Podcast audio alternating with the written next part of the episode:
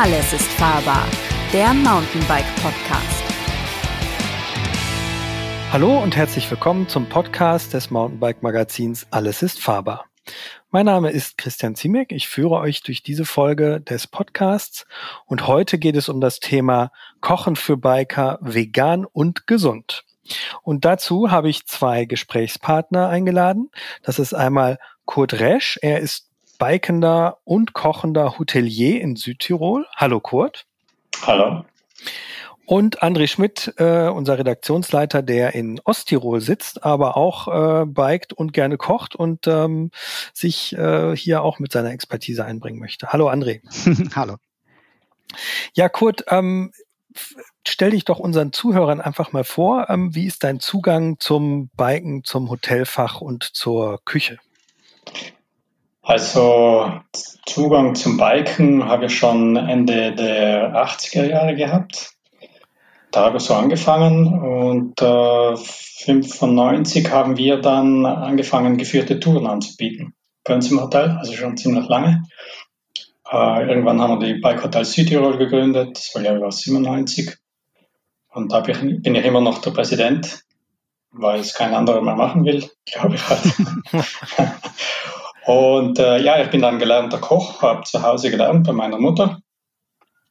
Und wir haben auch 95, ähm, haben wir dann so in Richtung Umwelt gearbeitet. Also das heißt, wir wurden dann äh, Mitglied bei, den, einer Hotelgruppe, die hat es damals gegeben, das war äh, Umweltsiegel Tirol Südtirol, also war mit den Tirolern zusammen.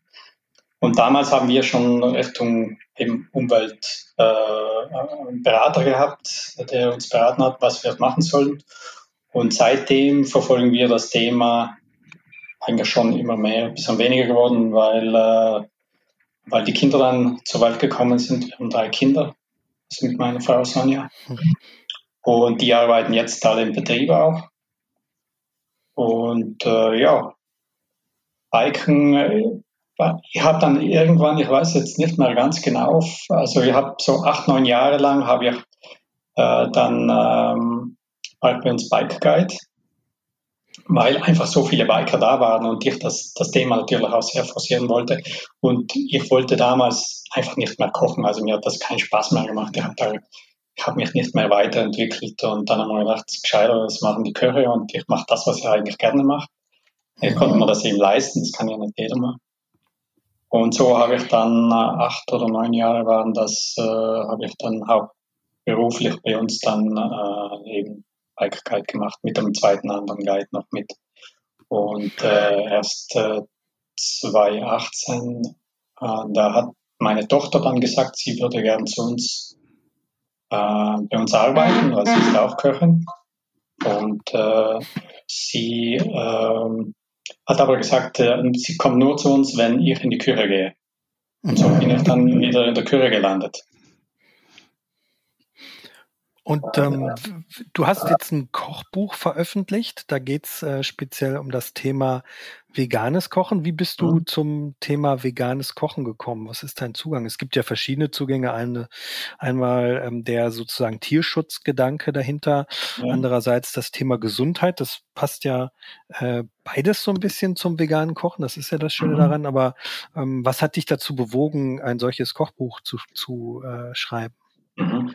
Also angefangen hat das, äh, wo äh, mein Sohn, der Thomas, der hat mit 13 gesagt, so er ist jetzt Vegetarier. Mhm. Und ich gesagt, ja, okay. Ähm, dauert dann halt 14 Tage, dann passt das schon wieder. Und, und das war eben nicht so, also er ist sehr stur geblieben und dann äh, mussten wir uns da schon ein bisschen anpassen, weil man kocht dann ja nicht mehr Fleisch, weil ja, äh, also weniger haben. Wir haben einfach weniger Fleisch gekocht und dann haben wir uns so mehr interessiert, ja, beim Essen gehen oder so, ja, könnte Tommy mitkommen? Äh, Gibt es da vegetarische Gerichte? Und dann haben wir gesehen, boah, 40 Gerichte auf der Speisekarte und vielleicht zwei plus ein Salat äh, sind, sind vegetarisch und vegan, schon gar nicht einmal die Rede. Und äh, das hat uns schon ein bisschen beschäftigt. Und damals, wo ich dann eben mit meiner Tochter in die Kirche gegangen bin, 2018, da hat es ein, ein Schlüsselerlebnis gegeben. Und da war ich mit meiner Frau Sonja im Urlaub in Mexiko.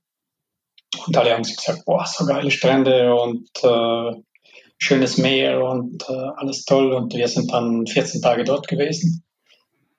Äh, das war der erste Urlaub ohne Kinder nach keine Ahnung wie vielen Jahren. Äh, so lange weg auch. Und äh, die erste Woche war wirklich äh, schön, da haben die ganzen Sehenswürdigkeiten angeschaut und äh, eine Woche war halt Strandurlaub angesagt. Und wenn man so im Tourismus arbeitet, hat man halt viel mit Leuten zu tun und da will man einfach keine Leute sehen. Aber in den großen Hotels, wo 400, 500 Leute Platz haben, ist das viel schwierig. Und dann habe ich auf Google Maps geschaut, wo sind wir? Und dann gesehen, wow, kilometerlanger Strand, kein Hotel, kein Haus, nichts. Da kann ich dann spazieren gehen und habe meine Ruhe. Mhm. Ich habe das dann auch gemacht, bin dann äh, dorthin äh, Strand entlang gelaufen. Aber sobald die Hotelzone fertig war, hat es einfach so angefangen, dass nur dort, wo sich das Wasser bewegt hat, am, am, also am, am Strand, äh, das, das schwappt ja so hin und her, da war kein Müll und dahinter waren fünf bis 15 Meter äh, lang, war einfach nur Müll, Plastik hauptsächlich mhm. und Dreck. Und äh, dann fragt man sich halt, boah, wo kommt das her? Vom, vom Tourismus quasi dann, oder? Das sind Hotels. die Einheimischen und Tourismus, ja.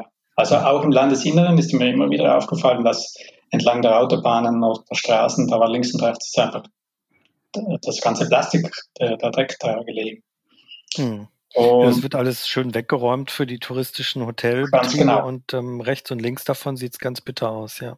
Hm. Ganz genau, so war das auch. Der Stand war ja beim Hotel war ja tiptop hergerichtet, da sind sie ja mit den Maschinen drüber gefahren und haben das ausgesiebt. Aber dahinter war es einfach so dreckig und äh, ich habe mir dann so gegraust, ich habe da im Wasser gesehen, wo das, das Zeug ist ja alles im Wasser drin gewesen. Und bin auch nicht mehr ins Wasser gegangen. Und dann haben wir gedacht, na, so, so können wir nicht weitermachen. Also wir, wir, wir müssen da irgendetwas tun und das muss jeder Einzelne von uns tun. Und das war jetzt so meine Entscheidung.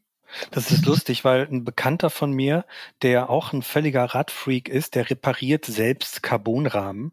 Mhm. Äh, der ist auch in Südamerika im Urlaub gewesen. Ich weiß jetzt nicht mehr ganz genau wo, ähm, aber der hat genau die gleiche Erfahrung gehabt, dass die Strände äh, ringsum die nicht äh, gereinigten Zonen total verdreckt waren und der ist mhm. zurückgekommen und hat tatsächlich in einer Kraftanstrengung es innerhalb von einem er hat fast ein Jahr, glaube ich, gebraucht, um seinen Haushalt komplett plastikfrei zu machen. Mhm. Und das ist, das ist so schwierig. Da gibt's ja auch schon äh, viele Reportagen im Fernsehen, aber er hat es tatsächlich jetzt in einer ziemlich intensiven Anstrengung dann geschafft, äh, dass er jetzt plastikfrei ist und ähm, dementsprechend auch diesen Müll selbst nicht mehr äh, auf seine Karma-Punkte anrechnen muss, sozusagen. Mhm. Ja. Und ja, dann hast du. Hm? mit, mit dem Plastik war bei uns eben auch so ein Thema. Äh, wir haben das in der Küche ja, zum Beispiel, da gibt es ja die, die Fischfolien, die man über jedes Gericht drüber tut, weil wir müssen ja das äh, alles irgendwie hygienisch äh, verpacken, alles muss ja zugedeckt sein. Wir haben das einfach so gemacht, dass wir, da gibt es so Gastronormbehälter, das sind genormte Behälter, die sind aus Blech oder Plastik. Die Plastik, die haben wir äh, ausgehen lassen, also die haben wir nicht weggeschmissen, aber die gehen kalt kaputt. Mhm. Äh, und haben die ausgemustert jetzt äh, fast alle. Und dann haben wir einfach neue gekauft und haben die als Deckel drüber getan. Und das geht. Mhm. Wir, wir verbrauchen jetzt fast kein, nur allein die Folie. Man, das, das ist jetzt ganz wenig, aber das sind so Kleinigkeiten, die, die sich halt überall durchziehen. Mhm. Ähm, Kurt, du hast gerade gesagt, du bist dann einfach lieber biken gegangen oder hast lieber, ähm, lieber Bike Guide quasi gemacht, als in der Küche zu stehen, weil es dir keinen Spaß mehr gemacht hat. Macht es dir hm. denn jetzt wieder Spaß? Das Biken. Be nee, beides, vor allem, vor allem die Küche natürlich. na, äh, die, na, natürlich macht mir Spaß. Das Bike macht mir immer noch Spaß, ja, ja. Es ist halt jetzt schwierig in der Saison, da komme ich einfach nicht aus, aus der Küche raus. Ich bin, ich habe dann ja, aber Nachmittag. Das, das, Kochen macht dir jetzt auch wieder Spaß im Gegensatz. Ja, auf alle Fälle. Wir, eben das, da geht ja meine Geschichte dann weiter. Ich bin dann zurückgekommen aus äh, Mexiko und haben mir dann äh, Gedanken gemacht, wie kann ich jetzt äh, das ändern. Und dann war halt auch eine Idee, die ich schon lange hatte, ein, ein äh, auf Bio umzustellen. Also Wareneinkauf äh, zu 100% Bio. Und wir haben dann ähm, gesehen, dass die, die Winzer bei uns im Eisacktal, die haben eine, eine Veranstaltung gemacht, wo, wo man dann Weinverkostung machen konnte. Da sind wir dann im Mai hingegangen. Und äh, dann habe ich schon gesehen, boah, die Weine, die sind so, so super, also so, so geschmacksintensiv. Also die sind weitaus besser wie die anderen. Und dann haben wir gesagt, äh, ja, wir, wir stellen das um äh, wir nehmen jetzt nur noch Bio-Weine. Äh, jetzt natürlich hat man im, im, im Lager äh, hunderte Flaschen, das hat dann schon ein Jahr lang gedauert, bis wir die alle ausgemustert haben, also weg ausgetrunken haben, also wir haben sie nicht ausgetrunken. Und äh, die, das Schöne dabei war, dass mir ein Winzer einen Bio-Hotelier vorgestellt hat. Und der hat uns dann eingeladen und wir, wir haben dann äh, den Betrieb angeschaut und der hat uns alles erklärt und äh, ich habe das ja schon lange auf dem Schirm gehabt. Ich hatte aber immer Angst, dass ich keine Bioprodukte bekomme. Aber es gibt mittlerweile eigentlich alles in Bioqualität. Und so haben wir dann äh, in diesem Jahr dann äh, auch sind wir Mitglied bei den Biohotels geworden. Und vorher noch, Anfang der Saison, im Winter, habe ich dann schon überlegt, wie könnte man das machen, äh, weil Fleisch ja ein, ein äh, Klimafaktor ist, also ist ja sehr äh, nicht unbedingt umweltfreundlich. Und dann habe ich gesagt, ja, wir machen das jetzt so, dass wir einfach nur mehr Fleisch zur Hauptspeise geben und alles andere Fleisch lassen wir weg. Also wir machen das selber, äh, Südtiroler Speck. Den gibt es einmal die Woche oder alle 14 Tage. Aber sonst gibt es bei keinem Risotto gibt es keine Entenbrüstchen drauf oder kein Speckchip. Oder, weil es gibt ja irgendwo, Schinken ist ja überall drin. Mhm. Und das haben wir weggelassen. Mhm. Und zudem haben wir ein Veggie Day eingeführt, den haben wir heute auch, ähm, wo der Gast immer noch die Möglichkeit hat, Fleisch extra zu bestellen. Also wir wollten das nicht so total einschränken, weil man muss da schon ein bisschen aufpassen. Gerade am Anfang, wenn man so eine Umstellung macht, da sind die Stammgäste sehr sensibel. Wobei die Biker eh schon relativ offen sind, äh, weil die sich relativ viel mit äh, Ernährung fassen. Und so mhm. haben wir auf vegetarisch umgestellt. hast du dann da auch Proteste quasi gehabt äh, von der Stammkundschaft oder ähm, du hast gerade gesagt, man muss ein bisschen sensibel damit umgehen, aber ist das dann ja. letztlich doch ganz gut angenommen worden? Äh, wir haben das schon kommuniziert, nicht so viel. Äh, wir haben das, äh, eben weil wir immer Angst hatten, weil wir ja unsere Gäste kennen. Und äh, da sind halt viele Fleischesser dabei, ganz normal, wie halt überall die ganze Bevölkerung so ist. Mhm. Und wir hatten tatsächlich äh, einige äh, Reklamationen, äh, Reklamationen kann man nicht sagen, aber halt den, einigen Leuten hat das nicht so gepasst. Obwohl die eigentlich vom äh, Ablauf her da nichts spüren hätten müssen. Also das war jetzt, ob da jetzt der Schinken nicht drinnen ist, wenn man das gut würzt, in, in einem Spätzle zum Beispiel, mhm. dann fällt das nicht so auf. Äh, eher schlimmer war es bei der Umstellung auf Bio, auf Bioware weil dann gibt es halt keine Coca-Cola mehr, keine Ramazzotti, äh, dann gibt es halt keinen Williams zum Beispiel auch. Williams Schnaps. Den gibt es nicht in Bio-Qualität. Ja, es gibt ihn schon, aber der ist halt extrem teuer. Okay, ja. und wir haben zum Beispiel bei unserem äh, großen Schnapsbrenner haben wir da nachgefragt und die haben gesagt, sie bekommen nicht die Menge in Bio-Qualität her, weil die, die haben halt, also die mit ein paar hundert Kilo tun die nichts sind äh, riesengroße Brennereien. Und äh, ja, so haben wir dann halt schon auch äh, ein bisschen zu kämpfen gehabt, gerade bei den Stammkunden, weil für viele halt das so ist, wenn du das gewohnt bist, im Urlaubsort hinzukommen und dann ein bestimmtes Produkt zu haben, zum Beispiel Ramazzotti, verbinden ja viele mit Italien, obwohl es den überall gibt, dann äh, war das halt nicht so gut und sind auch einige dann nicht mehr gekommen, aber dann viele andere schon. Also wir haben Klientel, das haben sie uns auch bei den Bio-Hotels gesagt, die wir sehen, äh, es dauert zwei bis drei Jahre, dann werdet ihr so an, an, an neue Gäste haben und äh, Stammkunden fallen weg, aber viele bleiben auch und ganz viele neue kommen dazu. Und so ist das einfach passiert. Also ganz, und ganz Und dann gab es auch noch den, den Schritt nochmal weiter, dann Richtung vegane Küche? Genau. Durch den, dass wir auch Mitglied bei den Biohotels wurden, sind natürlich mehr Vegetarier auch gekommen. Und wir haben das äh, dann vegetarisch und vegan, denkt man, ja, ja, das, äh, ist ja nicht so viel Unterschied. Aber äh, es macht schon einen Unterschied, ob ich jetzt nur ein Gericht mal machen muss oder ob ich dann ein komplettes Menü kochen muss. Das ist dann schon schwierig, weil gerade Nachtisch, äh, da tun wir uns immer noch schwer. Also äh, eine große Vielfalt anzubieten. Und äh, mhm. wir haben dann äh, wir haben dann halt gesagt, ja, wir kochen auch vegan. Da sind Veganer gekommen. Und ich mache da immer das Beispiel von der Silvia. Die, die war äh, Veganerin, weil es gesundheitlich ganz schlecht ging. Die hat uns vorher eine Liste geschickt, was sie nicht essen kann oder darf. Und da ist eigentlich nichts übrig geblieben. Hatten wir jetzt letzte Woche auch äh, einfach eine Frau, die außer Gemüse fast nichts essen kann. Und dann muss man sich halt dort anpassen. Und äh, wir, wir haben dann, wir waren da eigentlich froh, dass die Silvia dann äh, nach Hause fährt. War ja ganz äh, nette Frau und äh, dir hat es aber so gefallen, die hat noch mal eine Woche verlängert. und wir haben dann bald unser ganzes Repertoire an veganen Gerichten haben wir dann schon ausgeschöpft gehabt. Und da muss man extrem improvisieren. Und das ist dann immer weitergegangen. Also kann man immer mehr Veganer.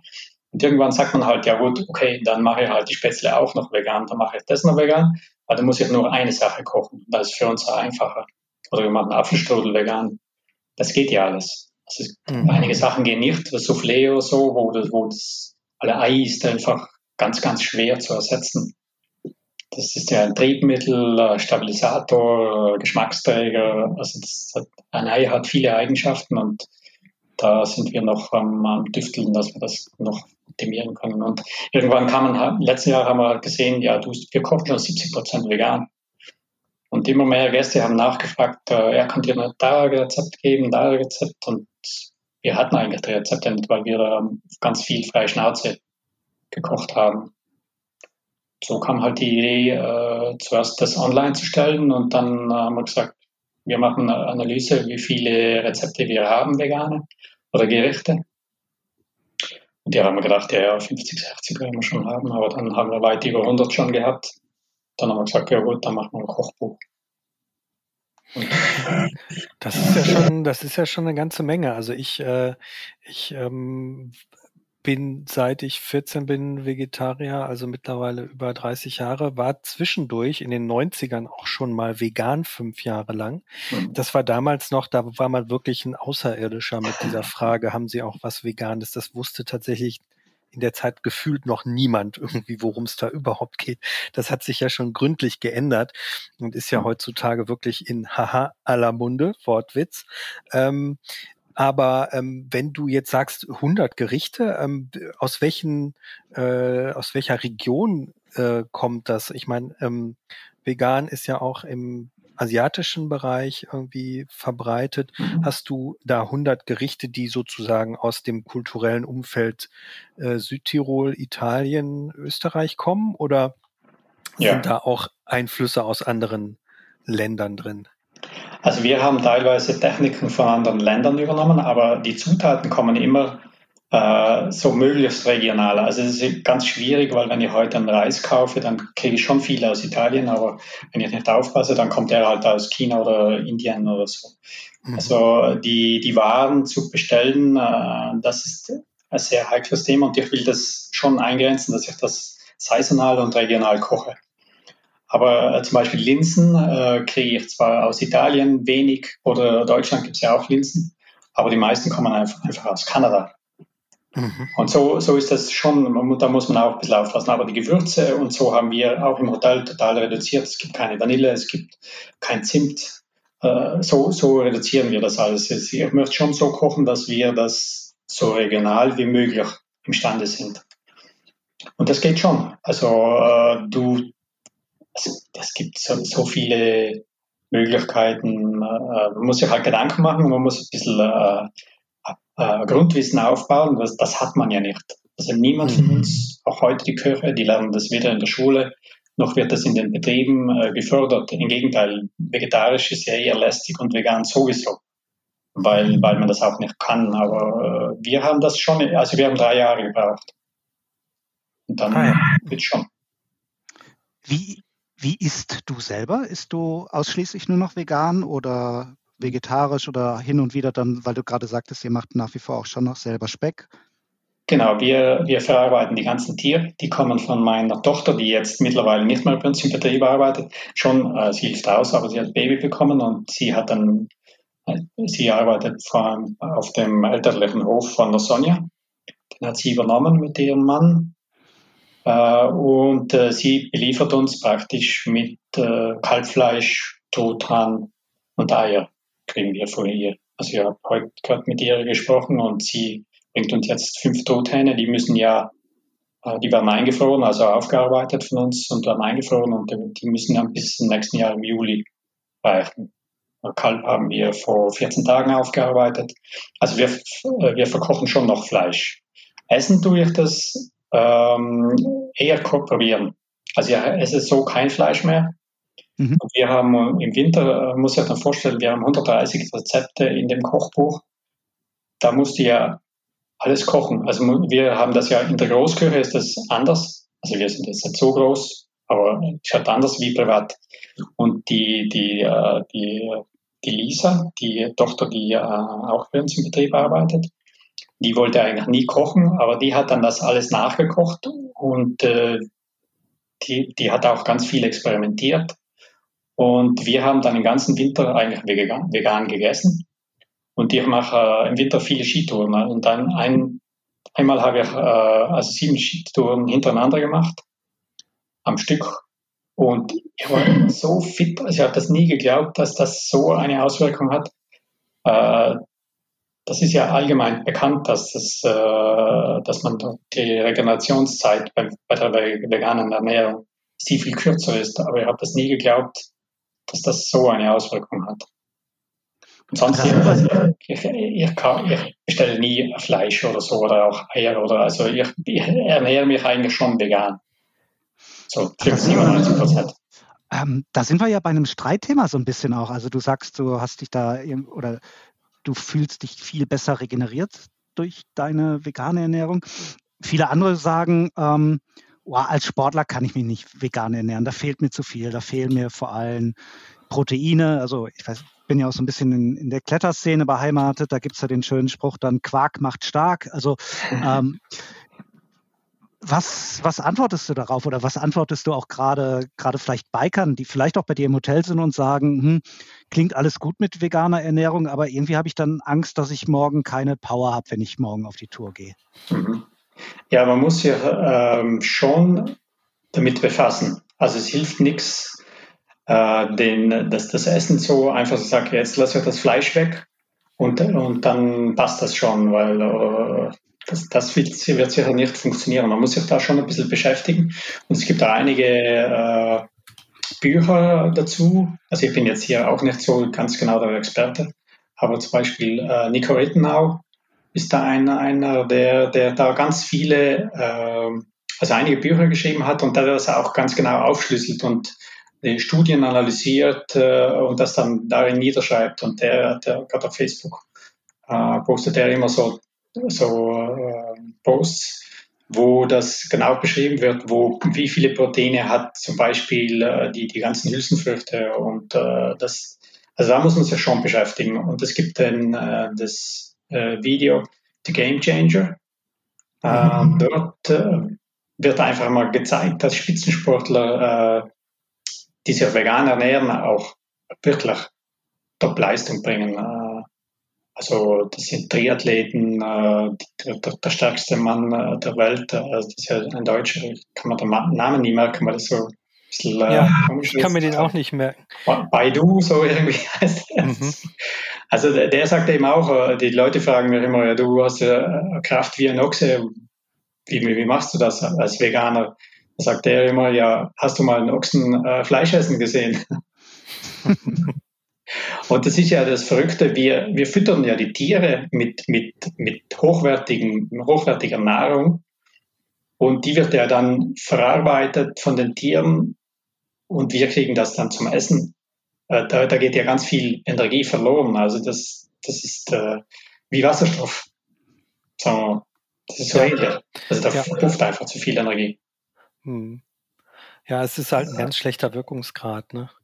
Ähm, genau. Und, äh, de, und das finde ich dann auch äh, super, wenn du sagst, ich äh, äh, gebe Fleisch in meiner Speisekarte eigentlich sozusagen die Relevanz, die es haben würde, wenn wir jetzt ähm, das ist ja auch so ein bisschen wie im Wirkungsgrad. Ne? Also das, was man sozusagen da noch gerade tolerieren kann, ist möglich, aber ansonsten haben wir jetzt nicht bei jedem Gericht ein Stück Fleisch dabei. Das ist ja eigentlich letztlich auch so ein bisschen äh, in der Menschheitsgeschichte zurückgeschaut, da gab es früher auch nicht jeden Tag Fleisch. Warum? Weil es halt eigentlich eine Form von Luxusgut ja auch ist. Mhm. Ich kann äh, mich noch erinnern, mein, mein Vater hat ja immer gesagt, sie, haben, sie waren ja bettelarm, da waren zehn Kinder und äh, die haben noch, also Fleisch hat es bei denen nur gegeben, äh, wo, wo geschlachtet wurde und dann wurde ein Teil oft, oft noch verkauft. Und der hat äh, Fleisch für, war für den einfach äh, ein Wohlstand. Nur die reichen Bauern hatten Fleisch. Und äh, das hat äh, ihn so geprägt und ich glaube auch bis zum Schluss ist er daran gestorben, weil er hat mindestens zweimal in der Woche, äh, zweimal am Tag hat er Fleisch gegessen. Plus dann noch am Nachmittag noch Speck. Und der hat dann Krebs bekommen. Man kann das ja nie nachvollziehen hinterher, aber das war sicher nicht unbedingt äh, gesundheitsförderlich. Ja, also zu dem Punkt gibt es ja auch die berühmte China Studies, die in den 70er Jahren gemacht wurde von einem, ich glaube, ehemals Harvard-Professor oder Oxford, keine Ahnung, auf jeden Fall einem amerikanischen Professor, ähm, der ähm, in China über eine Kooperation ähm, die Gesundheitsdaten der dortigen Regierung sich angeschaut hat und ähm, China war da ganz groß drin, auch schon in den 70ern, ähm, die Krankheitsaufkommen von der Bevölkerung zu kartografieren. Und es gab in gewissen Regionen eine bestimmte Krebsformen sind überhaupt nicht vorgekommen. Und dann hat er sich gefragt, woran liegt das? Ist dorthin und hat nachgefragt, ähm, wie die Ernährung aussieht. Und das war dann in dem Fall tatsächlich äh, meist eine vegane Ernährung, die bestimmte Krebsformen komplett ähm, nicht hat auftreten lassen. Dann gab es nachfolgend ähm, Experimente an Ratten, dass man ähm, gesagt hat, okay, wir ähm, geben der Ratte ein bestimmtes Gift, das ein bestimmte, eine bestimmte Form von Krebs hervorruft. Und dann geben wir dieser Ratte tierisches Protein und pflanzliches Protein geben wir der anderen.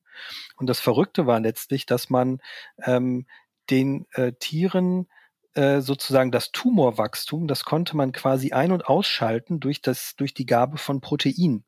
Mhm. Ähm, also von tierischem Protein, von pflanzlichem nicht. Warum war das so? Ähm, das tierische Protein äh, ist ähm, in vielen Fällen, zumindest sagt das auch, äh, sagen das einige wissenschaftliche äh, Studien, dass sich ein Tumor sofort auf tierisches Protein stürzt und das äh, sozusagen als Energieträger benutzt oder für seine Energieversorgung nutzt, weil das so, so schnell verwertbar ist für mhm. den Organismus, äh, für die Tumorzelle. Und das ist bei pflanzlichen Proteinen anders. Äh, da können sich sozusagen die Tumorzellen nicht so schnell davon ernähren. Deshalb konnte man sozusagen dieses Tumorwachstum tatsächlich an- und ausschalten, so ein bisschen. Das ist jetzt etwas übertrieben, aber das war so und ähm, das wird in dem Film Forks over Knives, Gabel statt Skalpell heißt der Film. Ähm, äh, kann man das nachsehen. Ähm, das ist sehr amerikanisch, da wird äh, ist sehr viel Gefühl drin, aber da wird auch so ein bisschen aufgeräumt mit dem mit dem Protein Protein äh, die äh, man ja seit dem 50er Jahren, seit dem Wirtschaftswunder so ein bisschen ähm, immer wieder hört, dass der Mensch unglaublich viel Proteine braucht. Proteine können im Überfluss aber halt wie gesagt auch äh, Schaden anrichten. Mhm. Ähm, genau. Das äh, nur als kurzer Exkurs zum Thema Gesundheit und vegane Ernährung. Aber klar, wie du schon sagst, vegane Ernährung ist kein Selbstläufer. Ähm, es gibt ja die sogenannten Pudding-Veganer, die sich irgendwie Sojapudding reinziehen und äh, Pommes, die vielleicht auch vegan sein können. Das ist nicht automatisch gesund, keinesfalls. Ja. Und bis zum Schluss muss es halt schmecken. Ich bin jetzt äh, als Koch schon daran interessiert, dass, dass die Leute dann auch gut essen. Also ich, ich finde es verrückt, weil du sagst, du benutzt wenige Gewürze. Ich zum Beispiel bin auch vegan seit einigen Jahren wieder. Zwischendurch war ich ja Vegetarier und ich äh, würze halt sehr stark. Ich bin aber auch Freund der asiatischen Küche. Ich züchte meine super scharfen Chilis selbst und esse viele Currys, äh, Thai und Indisch.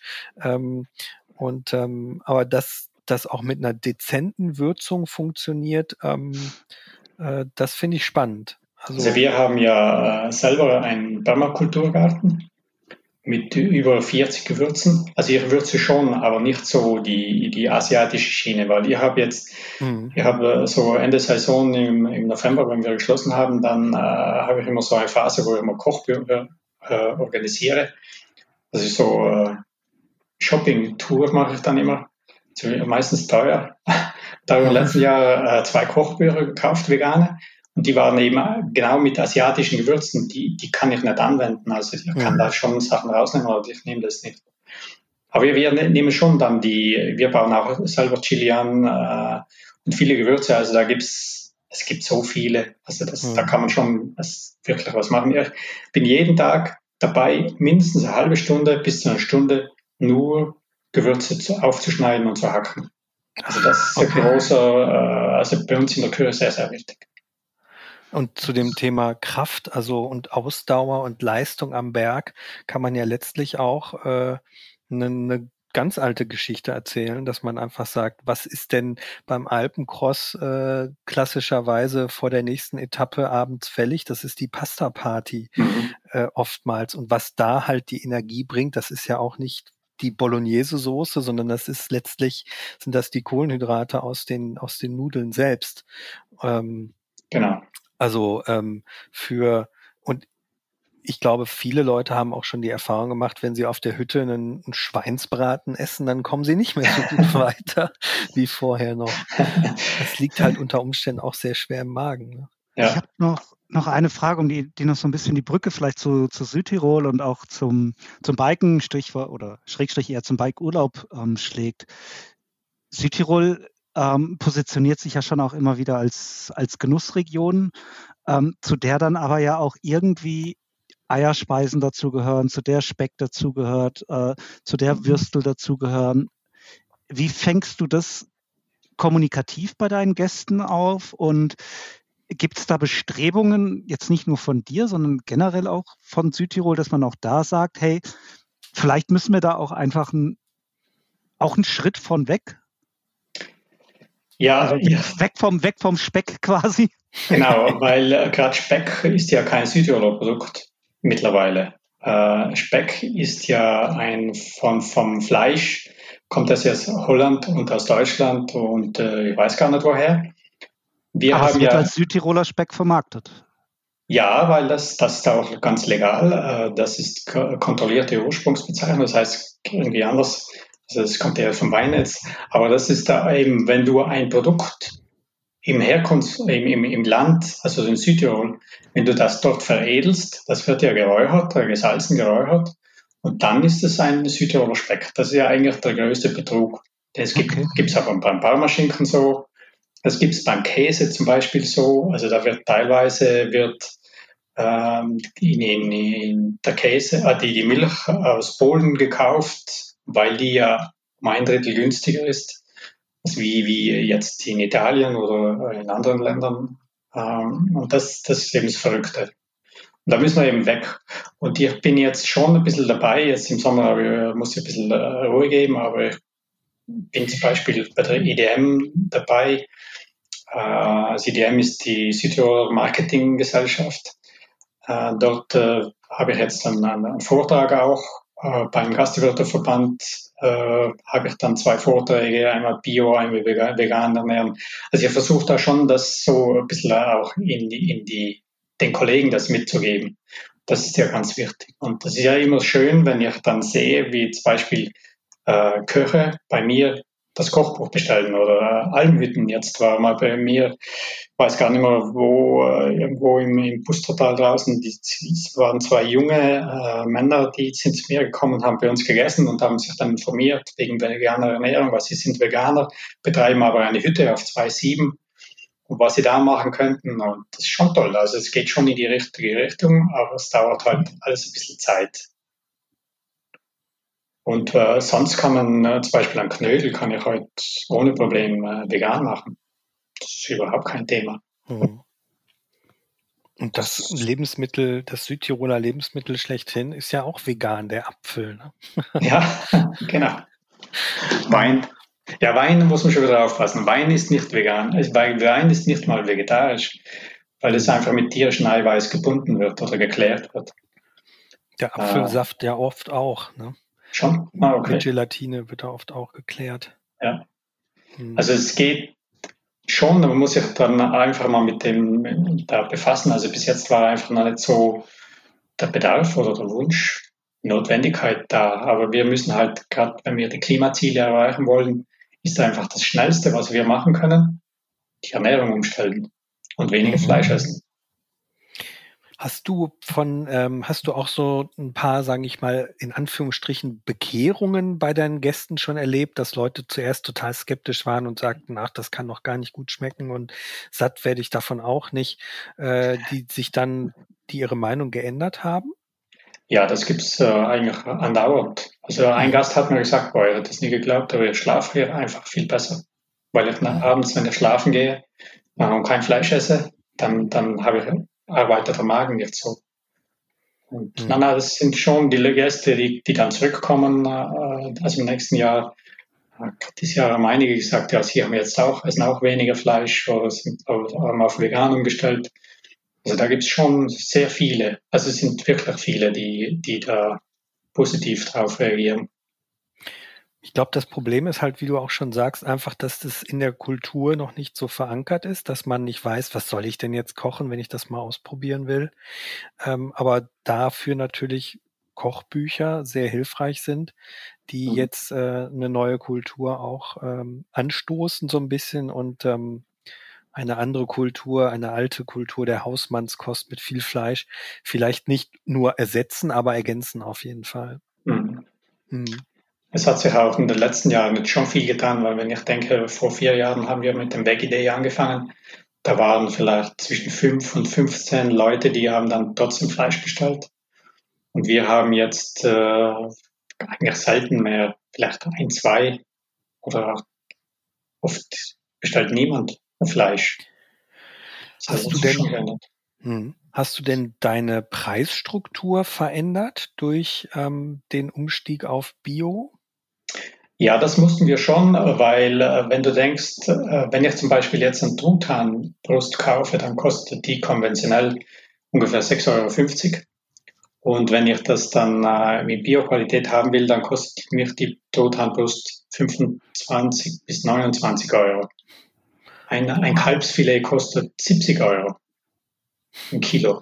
Also das ist schon, das sind schon, also wenn man auf Bio umstellt, dann zwingt es dich weg vom Fleisch zu gehen. Sonst wird das einfach zu teuer. Also du hast die Gäste, die das bezahlen wollen, aber wir sind nur, ich glaube, bei der Übernachtung sind wir um 4 Euro Papier aufgeschlagen, was eigentlich ah. nicht viel ist. Nee. Und wir haben halt, ich, ich kann es jetzt dieses Jahr nochmal genauer sagen, Ende von, von, von der Saison mache ich nochmal die Bilanz und dann kann ich dir auch sagen, wie viel, wie viel, wie viel günstiger wir dieses Jahr eingekauft haben, nur weil wir vegan kochen. Bei vegan vegetarisch ist dann nochmal ein Unterschied, weil wir zum Beispiel die, die, die ganzen Eier fallen dann, also die fallen, fallen nicht ganz weg, aber fallen halt sehr viele weg. Und so Eier möchte man meinen, ja, konventionell kostet es 18 Euro, Cent das Stück, aber Bio kostet es zwischen 35 und 39 Cent. Also es ist schon dann, wir brauchen sehr viele Eier. Was sind die, die nächsten Pläne? Also kommt, kommt noch ein Kochbuch oder ähm, was, was hast du mit deinem Hotel oder auch mit dem, mit dem Thema Biken so in Zukunft vor? Äh, beim Biken hatten wir jetzt äh, durch Corona die letzten zwei Jahre einfach das Problem, dass wir nicht wussten, wie, was wird überhaupt oder geht es überhaupt. Und wir haben ja zwei Fixangestellte, die, die mit den Gästen fahren, dass wir zwei Leistungsgruppen haben. Da mussten wir halt jetzt reduzieren auf einen Guide. Das war jetzt oft ein bisschen problematisch, weil dann äh, so das gemischte E-Biker Mountainbiker, gute, schlechte, alles, also Horror ist dann manchmal passiert und da muss man das ein bisschen äh, ja, einschränken, dass wir dann gesagt haben, wir, wir müssen, äh, wir fahren einmal montags eine einfache Tour, Dienstag, äh, die kommen die Spezialisten dann und da müssen die halt einen Tag wieder alleine fahren. da möchte ich schon wieder einen zweiten Guide anstellen. Also das, der Wunsch ist dann schon da, dass das der Service passt. Und sonst beim Biken, ja, äh, alles schwierig, eben durch Corona, wie das weitergeht, aber schaut eigentlich ganz gut aus. Bin sehr optimistisch. Und sonst vom Hotel her, äh, was ich jetzt äh, so entdeckt habe, ist das Gärtner. Haben wir das nie gedacht. Also, mehr im Garten wie auf dem Bike. Das, äh, wenn ihr mir das vor drei, vier Jahren gesagt hättet, äh, der wäre für, für blöd erklärt. Äh, und ich habe jetzt tatsächlich eine Mitarbeiterin gefunden, die arbeitet bei uns, äh, das ist die Frühstücksköchin, die Verena. Die hat äh, bei Gärtnereien gearbeitet und mit der mache ich jetzt den Plan fürs nächste Jahr. Und die habe auch schon angefangen, ähm, das Hotel zu begrünen. Also das heißt, die Mauern. Also ich möchte, dass das Hotel so langsam zuwächst. Äh, das heißt, ich habe viele Weinreben gepflanzt, Kiwis äh, habe ich gepflanzt, also Bäume. Wir haben jetzt über 20 Bäume im Haus herum, also unsere ist nicht, nicht so groß. Und meine Idee war eben, dass der Gast, wenn er beim Frühstück äh, Tomaten essen will, dass er dann rausgeht und pflückt sich eine. äh, ich habe jetzt so Wannen machen lassen, also das sind, äh, das sind 50 mal, ja, je nachdem, ein Meter oder 50 mal 60 äh, breit und äh, so 50 äh, Zentimeter tief. Die werden jetzt auf den Balkonen aufgestellt und dort äh, werden dann auch wieder Weinreben gepflanzt, damit die Balkone dann grüner werden. Das ist dann natürlich mehr Arbeit. Ich brauche dann nochmal jemanden, der, mit, der da drauf schaut, weil das äh, mit Unkraut und so muss dann immer ein bisschen dahinter sein. Aber ich möchte schon, dass das äh, ja, einfach nochmal ein bisschen zuwächst. Und wir, wir verbauen ja alles und da möchte ich der Natur schon ein bisschen etwas zurückgeben. Ähm, Gibt es bei diesen ganzen Projekten, die, die, sich ja super spannend anhören und die, ähm, ja, die ja einfach zeigen, äh, was, was du für ein Mensch bist und in welche Richtung du da denkst und ähm, wie sehr dir quasi ja, die, die Umwelt und überhaupt wir, wir Menschen quasi äh, in, auf dieser Welt, also was dir das eigentlich wert ist und wie viel Aufwand du da betreibst. Gibt es da auch Kollegen jetzt aus deinem Kreis oder vielleicht auch gerade äh, in der Nachbarschaft andere Hoteliers oder so, die dann vielleicht auch sagen, hör mal, Kurt, du spinnst doch? das gibt es andauernd, das gibt es auch nicht nur die Hoteliers. Na, das ist schon besser geworden. Das, die, kannst du dich noch erinnern an das Interview, das wir damals gemacht haben wegen E-Biken? Ja, ja, vor ja. vier Jahren, weiß nicht genau. Ja, ungefähr. Ja, müsste vier Jahren. Da war der Titel E-Biken ist das bessere Biken oder so irgendwie. Mhm. Da haben wir äh, auch, äh, also da haben zwei ganz böse E-Mails bekommen und äh, sehr viel Kritik, Spinner und alles. Aber heute bist du ein einfacher Held.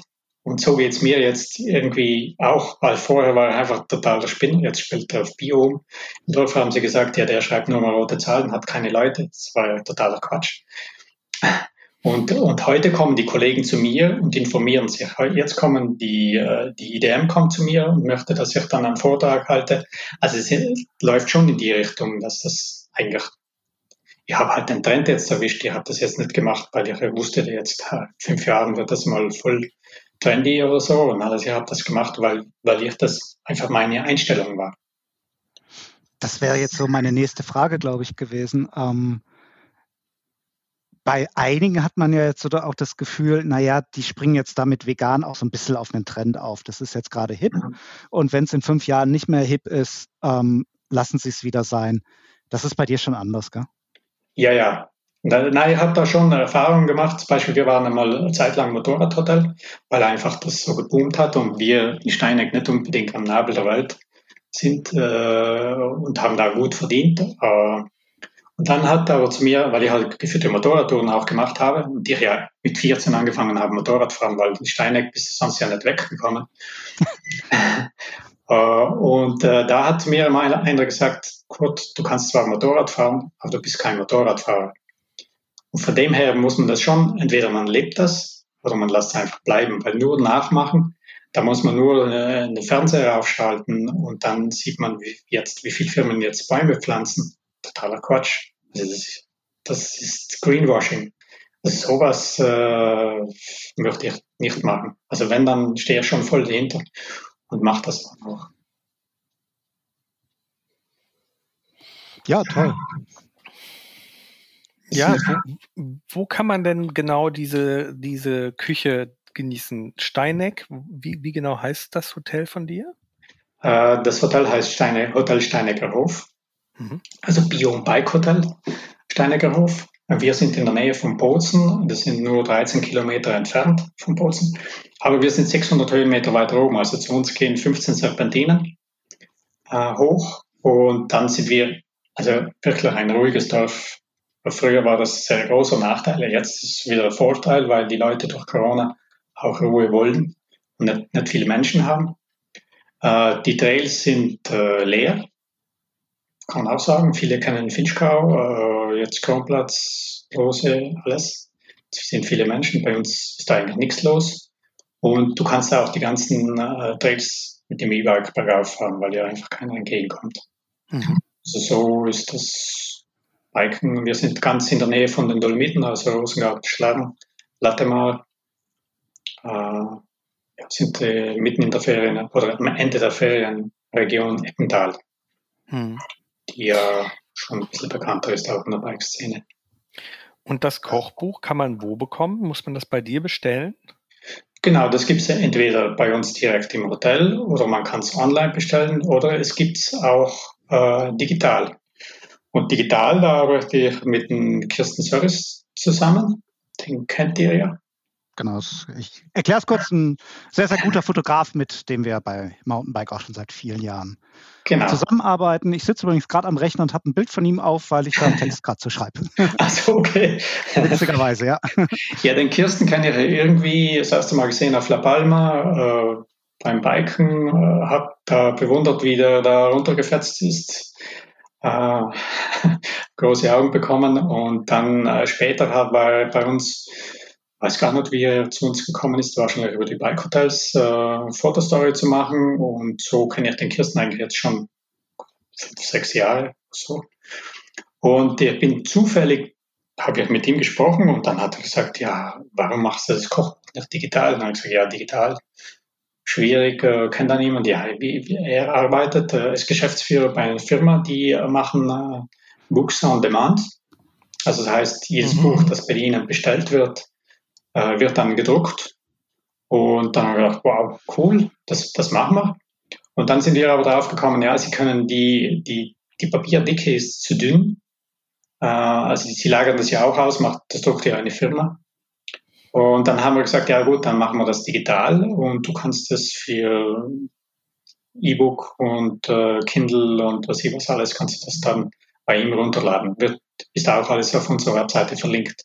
Und wenn man sich mal vorstellt, was das für ein Markt ist, der Kirsten hat gesagt, ähm, die, die drucken 35.000 Bücher am Tag. Das ist ja Wahnsinn. Von dem Kochbuch? Nein, nein, oh, das wäre zu schön. Millionär. nein, äh, wenn, du kannst bei, bei äh, das geht über mehrere Firmen, die drucken ja für mehrere Firmen. Aber das wird, jedes Buch einzeln wird dort gedruckt. Also wenn die jetzt, wenn wir das jetzt mit Kirsten gemacht hätten und die hätten das Buch gedruckt, kaum hättest du bei uns eine Online-Bestellung gemacht, wäre der Auftrag zu denen in die Firma gegangen und die hätten das Buch einzeln gedruckt, für uns gedruckt. Ja. Und so haben wir halt, wir haben jetzt tausend Stück so hier in Südtirol drucken lassen und das verschicken wir dann von hier. Also wir haben das nicht gemacht, Book on Demand, weil es einfach von der Papierqualität nicht gegangen wäre. Hm. Übrigens, Mountainbike Ausgabe 11 2021 kommt Anfang Oktober an den Kiosk. Da haben wir ein paar Rezepte aus dem Kochbuch abgedruckt. Und auch Teile des Interviews werden da auch nochmal auftauchen. Also wer sich jetzt vielleicht so noch, noch denkt, na, so ein ganzes veganes Kochbuch brauche ich vielleicht dann doch nicht, hm, kann da auf jeden Fall schon mal reingucken und hat dann vielleicht eine super Inspiration, mal was Veganes zu kochen und bestellt sich dann das Buch vielleicht trotzdem noch. Genau, super. Hm. Ja, ähm, dann danke ich dir, Kurt, äh, herzlich für deine Einblicke in die vegane und Bike-Hotel-Gastronomie. Ich wünsche dir äh, wirklich viel Erfolg mit dem Projekt. Das ist äh, das zeugt schon echt auch ein bisschen von Pioniergeist, das muss man ja auch mal sagen. Ähm, nicht nur den, den sozusagen ganzheitlichen Blick darauf zu haben, sondern auch äh, sich dann mit einem äh, Unternehmen einfach in diese, in dieses äh, Risiko auch zu begeben. Ähm, ich wünsche dir, dass es weiterhin sehr gut läuft. Vielen Dank dir. Dankeschön. Also wir geben Danke, alles. André.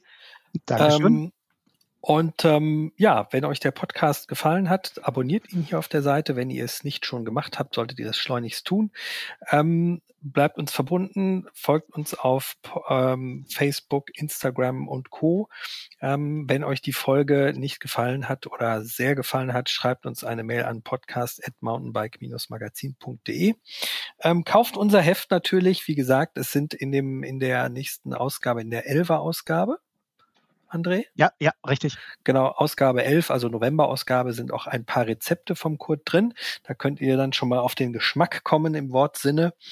Ähm, bleibt uns verbunden und nicht vergessen, alles ist fahrbar, auch wenn man vorher vegan gegessen hat. Tschüss. Tschüss. Ciao. Alles ist fahrbar. Der Mountainbike Podcast.